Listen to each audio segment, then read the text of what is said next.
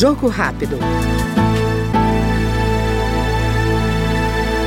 A Câmara analisa projeto que exige, entre os documentos necessários para a habilitação para o casamento, a certidão de antecedentes criminais e certidão judicial de distribuição civil e criminal das comarcas, em que os noivos moram e trabalham.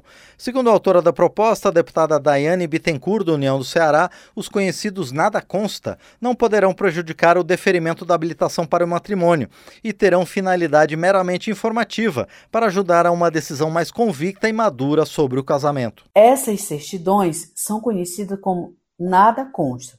Por isso, o projeto foi chamado de PL Nada Consta. Algumas pessoas perguntam se vai aumentar o custo do casamento ou se vai proibir o casamento. Mas não vai, meu povo. O objetivo é apenas fornecer informações aos envolvidos e garantir que todo o passado do companheiro seja conhecido, para que a decisão do casamento seja mais segura. O projeto já foi aprovado na Comissão de Previdência, Assistência Social e Infância, Adolescência e Família, e agora está na Comissão de Constituição e Justiça e da Cidadania. Ele vai assegurar diversas mulheres e evitar que haja possíveis surpresas depois do casamento. Nós acompanhamos no Jogo Rápido a deputada Daiane Bittencourt, do União Cearense.